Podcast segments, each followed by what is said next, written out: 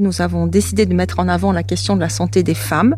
On note que 44% des femmes se déclarent en mauvais état de santé mentale versus 31% des hommes. Finalement, elles sont surreprésentées dans l'absentéisme. Ce n'est évidemment pas de stigmatiser les femmes, de ne pas les réduire à une petite chose fragile. C'est vraiment un enjeu de performance, d'arriver à limiter cette absence par l'amélioration des conditions euh, de travail. Bonjour, je suis Anne-Sophie Godon, la directrice des services aux entreprises du groupe de protection sociale Malakoff Humanis. Pour la quatorzième année de notre baromètre sur la santé des salariés, nous avons décidé de mettre en avant la question de la santé des femmes. Derrière cette thématique se cache euh, en fait plusieurs sujets, la question de l'accès à l'emploi, l'adaptation des conditions de travail, les problèmes de santé aussi spécifiques des, femmes, euh, le temps pris par la famille, la fameuse euh, charge mentale. dans plusieurs rapports, hein, on note que les femmes sont plus souvent encore à temps partiel, qu'il y a toujours des écarts de rémunération avec les hommes. Tout cela a nécessairement des incidences sur la santé en général et puis sur la santé mentale des femmes en particulier. Alors les entreprises auraient sûrement beaucoup à gagner, à mieux mesurer et prendre en compte euh, tous ces risques. Et si la santé des femmes, c'était la priorité des entreprises Pour en parler avec moi, j'ai le plaisir d'accueillir Anne-Cécile Violent. Bonjour. Bonjour. Vous êtes députée de Haute-Savoie, psychologue de métier, co-rapporteur d'un rapport d'information de l'Assemblée nationale sur la santé mentale des femmes rendu cet été preuve que le sujet euh, intéresse de plus en plus. Et Florence Chaper, bonjour. Bonjour. Vous êtes euh, donc, euh, vous travaillez à l'Agence nationale pour l'amélioration des conditions de travail, l'ANACT. Vous y coordonnez le projet Genre, Égalité, Santé et Conditions de travail depuis 2008. Vous avez été auditionné dans le cadre du rapport au Sénat sur la santé des femmes au travail, adopté en juin 2023, donc deux rapports extrêmement récents. Et vous avez donc des solutions, des exemples et des solutions pour améliorer la santé mentale des femmes dans le monde du travail. Avant d'en parler ensemble, euh, Quentin, qui travaille dans mon équipe, nous dit ce qu'on peut retenir de notre baromètre sur la santé au travail. Malakoff Humanis vient de publier les derniers résultats de son étude santé des salariés. Un des résultats importants de cette étude, c'est que deux tiers des salariés se déclarent en bon et très bon état de santé général et on voit que c'est un chiffre qui reste stable au cours des dernières années. Spécifiquement, cette année, on s'est attaché à analyser la santé des femmes. On note une dégradation de l'état de santé global des femmes au cours des trois dernières années. Euh, on voit que 38% des femmes ont un mauvais état de santé euh, global. Une des principales causes euh, explicatif de, de, cette dégradation concerne la santé mentale des femmes. On note que 44% des femmes se déclarent en mauvais état de santé mentale versus 31% des hommes. Elles sont particulièrement concernées par les troubles du sommeil et l'insomnie, les troubles anxieux et la fatigue chronique. Pour une femme sur deux, elles ne sont pas diagnostiquées pour ces troubles par un professionnel de santé. À l'origine de ce mauvais état de santé mentale, on note aussi bien des raisons pro que des raisons perso. Si on regarde les raisons personnelles, elles déclarent s'inquiéter de l'aspect financier, l'avenir des enfants et le contexte mondial. Et sur le côté professionnel, elles évoquent l'intensité et le temps de travail et les rapports sociaux. Face à ces différents constats, les entreprises peuvent agir. Les femmes sont en attente de solutions. Deux tiers d'entre elles souhaitent bénéficier d'un soutien psychologique en cas de difficultés pro et personnelles et de solutions pour la gestion du stress. Anne-Cécile Violent, êtes-vous euh, surprise par les résultats de notre étude? En fait, ça correspond à ce qu'on a pu voir dans le rapport, mais on n'avait pas d'éléments chiffrés comme l'étude permet de le donner. Donc effectivement, c'est plutôt des éléments qui viennent conforter les tendances qu'on avait pu remarquer dans le rapport. Et, c'est très bien dit par le, document de, de Quentin, c'est qu'il y a tout d'abord une véritable charge mentale qui est bien supérieure à celle des hommes. Et cette charge mentale, elle est non seulement nourrie par les préoccupations du quotidien, la logistique du quotidien, du domicile et toutes les tâches qui y sont afférentes, ainsi que tous les sujets qui sont liés aux enfants, et notamment la garde des enfants. Donc ça, on va dire que c'est une préoccupation qui est déjà de base euh, et qui va forcément apporter davantage d'anxiété et parfois euh, provoquer euh, plus rapidement des questions de dépression, voire de burn-out chez, chez la femme au travail. on a aussi des, des, spécificités qui sont liées à la condition féminine, c'est-à-dire euh, des pathologies qui vont être euh, de l'ordre de, la dépression postpartum euh, suite à une grossesse potentiellement, l'endométriose, les problématiques liées à la ménopause, et puis tout ce qui peut être aussi fibromyalgie. C'est vrai que ces difficultés que vous évoquez, on les retrouve dans nos, dans nos études. Hein. Moi, il y a quelques chiffres qui m'ont, frappé. D'une part, c'est euh, euh, eh une femme sur deux qui se déclare en situation euh, d'épuisement professionnel. Alors avec des chiffres qui sont pas très loin d'ailleurs de ceux des hommes. J'ai aussi été frappée par le taux d'absentéisme hein, qui est bien plus élevé chez les femmes que chez les hommes. Hein. En 2022, c'est on a 10 points d'écart entre les hommes et les femmes. Les femmes sont 55% à s'être vues prescrire un arrêt maladie. Et puis il y a des sujets qu'on que vous évoquez d'ailleurs dans votre rapport autour du, harcèlement moral. Hein. On, on voit que ça concerne aujourd'hui euh, euh, un peu plus d'une femme sur dix. Donc on, voit effectivement que euh, ce que vous avez décrit se retrouve dans les, dans les chiffres. Alors Florence, vous êtes une, experte des questions de, genre dans les entreprises. Est-ce que vous avez le sentiment que les entreprises ont conscience de ces enjeux et, finalement, est-ce qu'elles ont conscience de ce qu'elles auraient à gagner en s'intéressant donc davantage à la question des femmes? En fait, les entreprises n'ont pas conscience majoritairement de cette problématique parce qu'en France, euh, l'égalité est soi-disant déjà là et qu'elles ne produisent pas de données sexuées en santé au travail. C'est vraiment un enjeu de performance d'arriver à limiter cette absence par l'amélioration des conditions euh, de travail.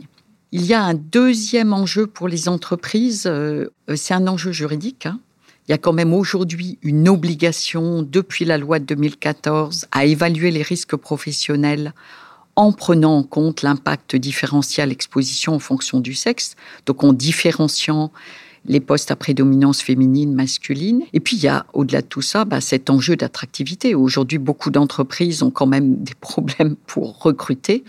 On sait que c'est pas si facile. Voilà. C'est vrai que quand on échange avec euh, les DRH sur le sujet, on voit que bah, ils sont pas tous d'accord en fait. Hein. Euh, il y a effectivement euh, beaucoup d'ailleurs qui pointent les risques de euh, stigmatisation des femmes dans les entreprises, comme si finalement, eh bien, ça pourrait aller à l'encontre de l'objectif recherché. Alors, Anne-Cécile Violent, qu'est-ce que vous répondriez finalement à ces DRH qui sont encore un peu réticents à faire des femmes une priorité? En fait, l'idée, évidemment, et, ce rapport et, le discours de Florence va dans ce sens aussi, ce n'est évidemment pas de stigmatiser les femmes, de ne pas les réduire à une petite chose fragile. On voit bien que c'est le contexte qui crée ces conditions qui font qu'aujourd'hui, on va avoir ces statistiques qui montrent que ces femmes sont beaucoup plus vulnérables dans leur euh, milieu de travail. Est-ce que vous avez le sentiment, Florence, que les euh, finalement DRH femmes seraient plus euh, sensibles ou enclines à, avancer sur ces sujets que les DRH hommes? Je ferai une différence de génération. Les DRH femmes plus euh, plus anciennes, plus seniors, si je puis dire, ont été marquées par un parcours où elles ont tout fait. À la fois, elles ont mené leur carrière, elles ont eu leurs enfants, leur vie de couple, etc. Et euh, elles ont tout fait, comme les femmes de leur génération, me semblait-il, pour cacher le fait euh, qu'elles pouvaient avoir des enfants, ne pas en parler à la maison, se débrouiller pour les faire garder, etc. Les jeunes générations sont plus euh, ouvertes, si je puis dire, à ces questions-là. Et moi, je trouve que sur ces sujets, il y a un point de vigilance important. Il faut absolument pas que ça soit uniquement un sujet de femmes. Mmh c'est l'affaire de toutes et tous. Donc mhm. il faut enrôler les hommes. Et finalement, quand ils se mettent à parler, les hommes, euh, ils ont une parole qui percute parce que ce sont des hommes. Et moi, j'encourage les hommes à parler. Et j'entendais un, responsable institutionnel dire la santé des femmes, c'est la priorité numéro un, un responsable du ministère du, Travail, c'est la problématique numéro un. Ça n'est pas un effet de mode. Il ne faut plus que les femmes souffrent au travail. Donc voilà, je crois qu'il euh, faut aller dans ce sens. Et vous, vous êtes précurseur hein, à Malakoff sur ce, sur ce sujet depuis longtemps. Je vous propose euh, peut-être maintenant qu'on parle euh, bah, du rôle de, l'entreprise, notamment en ce qui concerne l'adaptation des, conditions de travail, avec un exemple, hein, celui de la métallurgie, qui a signé donc récemment un accord de branche hein, euh, qui euh, intègre donc des actions de, prévention euh, en, faveur des femmes. Et donc, on va écouter Christelle Thieffine, hein, qui est secrétaire nationale à la protection sociale de la CFECGC, qui va nous en parler.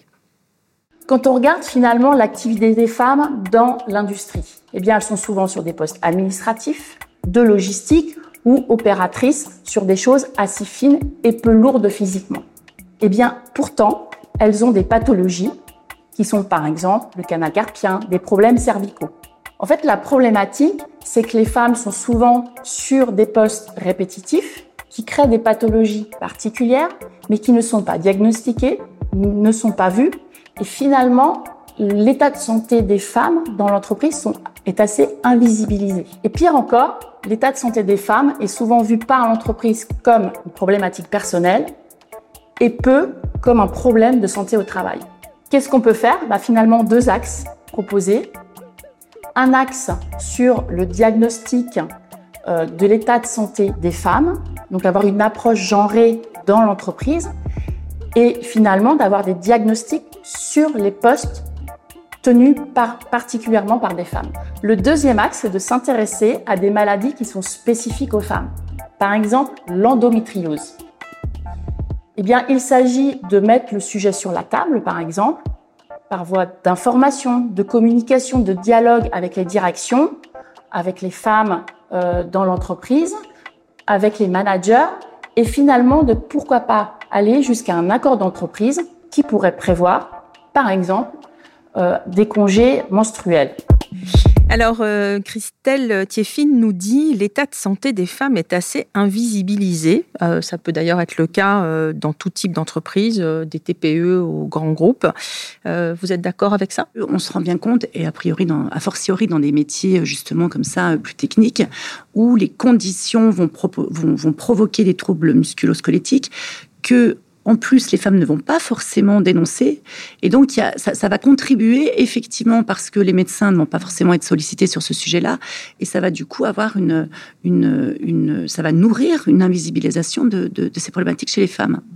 Dans les secteurs à prédominance masculine, je pense au transport, à la logistique. Euh, finalement, cette invisibilisation provient du fait que les femmes sont se sont glissées dans, le, dans les métiers, dans les postes, sans qu'il y ait une transformation suffisante euh, ben, des matériels, des équipements, des équipements de protection individuelle, de l'organisation du travail, des cadences conçues pour euh, un homme jeune en bonne santé, etc. Et du coup, ça a contribué à cette invisibilisation. Finalement, qu'est-ce qui nourrit cette invisibilisation aussi? C'est, pour continuer dans la prédétermination des femmes, c'est aussi cette, euh, cette capacité à ne pas dire, cette capacité à ne pas se plaindre, comme si on était faites, nous les femmes, pour ne jamais se plaindre et surtout pas euh, montrer quelque chose de négatif. Là, il y a un travail énorme justement de déconstruction des stéréotypes et on part du principe, mesdames et messieurs les DRH, c'est comment chaque femme peut faire potentiellement tous les métiers d'hommes et tous les hommes peuvent faire les métiers de femmes aussi.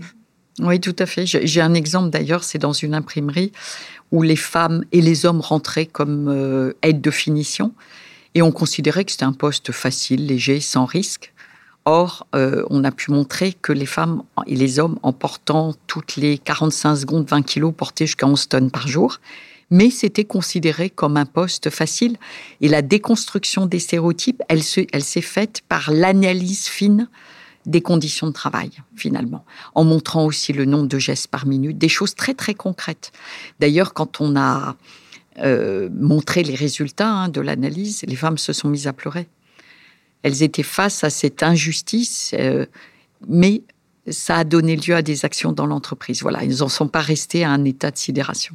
Est-ce qu'il y a des secteurs finalement où on remarque davantage de violences euh, sexistes et sexuelles?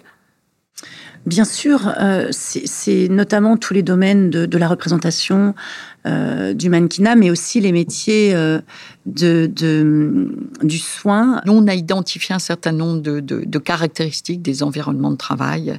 Le fait d'avoir un environnement de travail assez monosexe, si je puis dire, donc la mode, le mannequinat, comme, vous l'avez dit, mais aussi le côté, bah, le BTP, l'industrie, mais on le connaît mieux. C'est aussi un milieu très hiérarchisé, comme à l'hôpital ou très peu hiérarchisés. Donc, dans les startups, dans le monde du spectacle, euh, voilà, c'est des secteurs très exposés. Puis après, il y a les conditions d'emploi, bien sûr, toutes les populations, statut précaire, apprentissage, alternance, euh, premiers arrivants dans l'entreprise. C'est des, donc des secteurs qui embauchent beaucoup euh, sous ce mode-là. Et puis, il y a certaines conditions de travail, c'est-à-dire le fait d'être dans un métier de relation expose beaucoup plus, qu'on soit enseignant, euh, euh, qu'on soit euh, soignant, qu'on soit en soutien, etc. Et puis des conditions de travail, le fait d'avoir un travail isolé, un travail dévalorisé, et puis des, des, éléments temporels. Travailler le soir, la nuit, travailler dans un contexte festif, dans l'événementiel, comme vous l'avez dit, voilà c'est des secteurs qui exposent et des conditions de travail qui exposent, euh, surexposent. Et là, on sort de la logique individuelle. On est sur cette logique euh, organisationnelle de, l'exposition, si je veux dire. Florence, je, me pose une question pour euh, finalement pour les entreprises qui nous qui nous écoutent là concrètement. Euh, finalement, qu'est-ce qu'on peut faire pour euh, améliorer la prise en compte de la question des femmes dans les, dans les entreprises? D'abord, produire des données sexuelles en santé au travail. Souvent, les bilans sociaux n'incluent que des données sur la rémunération, sur le parcours, et on ne voit pas grand-chose. Par contre, produire des données sexuelles, ça c'est très important. Deuxième élément, évaluer les risques, comme le veut la loi dans le document unique d'évaluation des risques en prenant en compte les risques des emplois à prédominance féminine et masculine, les risques quand on est enceinte, euh, les risques de violences sexistes et sexuelles, les risques liés à l'articulation des temps. Et puis ensuite, c'est mettre en place des actions, parce que euh, le document unique qui fait rien en lui-même. Hein. Mettre en place des actions. Donc agir pour transformer le travail. Alors transformer le travail dans les milieux masculins, c'est adapter les tailles, les hauteurs, les ports de charge. Par exemple, abaisser à 15 kilos euh, le poids porté pour tout le monde au lieu de, d'être dans la norme du Code du travail qui est 25 kilos pour les femmes et 55 pour les hommes, ce qui est énorme. Euh, dans les secteurs à prédominance féminine, bah, c'est travailler sur tous ces risques psychosociaux. C'est aussi renforcer les moyens. Donc, c'est par exemple un nombre de, de personnes âgées à s'occuper dans un EHPAD, voilà, limite. Ou quand on est agent d'entretien, un nombre de mètres carrés maximum aussi à nettoyer. Voilà. Et alors sur la, sur la thématique plus spécifique des violences sexistes et sexuelles, qu'est-ce qu'on peut faire? Alors, euh, pour nous, c'est agir à trois niveaux. Bien sûr, c'est recueillir les plaintes, les faire émerger, parce que les femmes, les hommes ne se plaignent pas comme dans voilà, la société en général. Mettre en place un dispositif d'écoute anonyme, confidentialisé, de traitement aussi de ces signalements, etc. Externaliser les enquêtes si besoin, accompagner les victimes, les auteurs, les collectifs de travail aussi. Et puis, bien sûr, c'est l'obligation aussi des entreprises de sensibiliser, de prévenir, d'apprendre à reconnaître. Parce que nous, on est frappé de la sous-évaluation des, violences sexistes et sexuelles. Et puis, bien sûr, nous, au niveau du réseau Anactaract, on porte le fait que c'est en amont, donc en limitant les risques à la source, en mettant en place des actions relatives à l'organisation de travail. Par exemple, quand on recrute quelqu'un qui a un référent ou un tuteur ou un binôme euh, ne pas d'ailleurs recruter une personne toute seule dans une équipe du sexe opposé.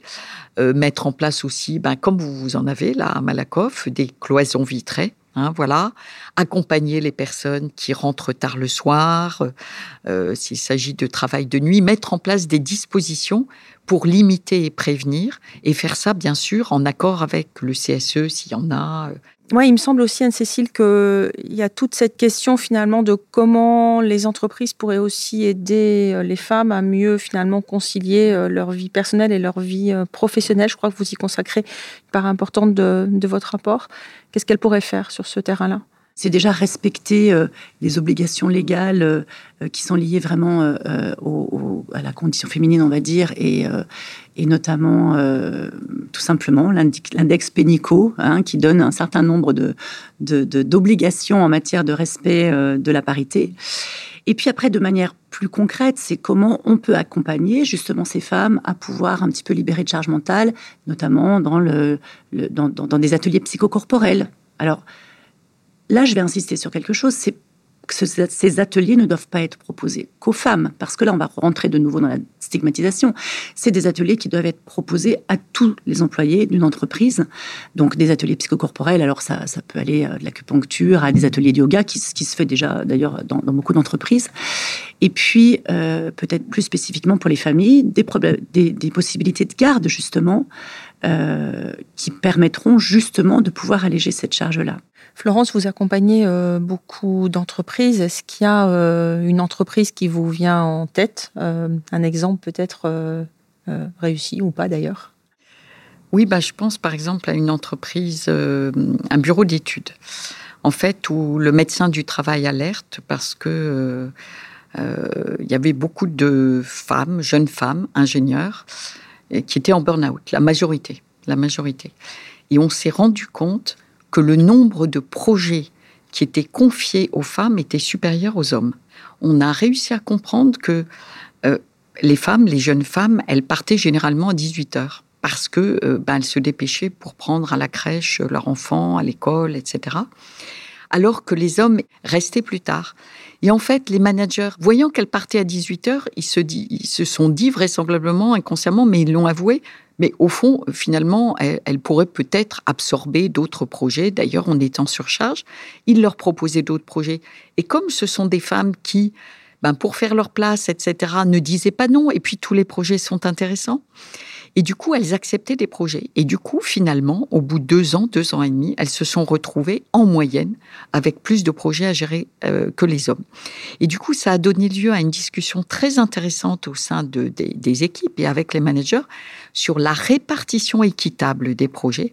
Et finalement, ça a permis de rééquilibrer pour tout le monde euh, la charge et de permettre à chacun euh, de s'autoriser à cet équilibre vie pro, vie perso, finalement, dont vous parlez aussi dans l'étude. Euh, moi, je suis assez euh, sensible à ce qui a été dit sur la question finalement de l'écoute et du dialogue. Alors, euh, c'est vrai que le CESE propose même d'ailleurs de faire de l'écoute un principe de prévention en tant que tel. Donc, je pense que écoute et dialogue me semblent deux sujets très importants. on voit aussi que pendant ben, toute cette séance, on a parlé à la fois des enjeux de prévention, mais aussi d'accompagnement.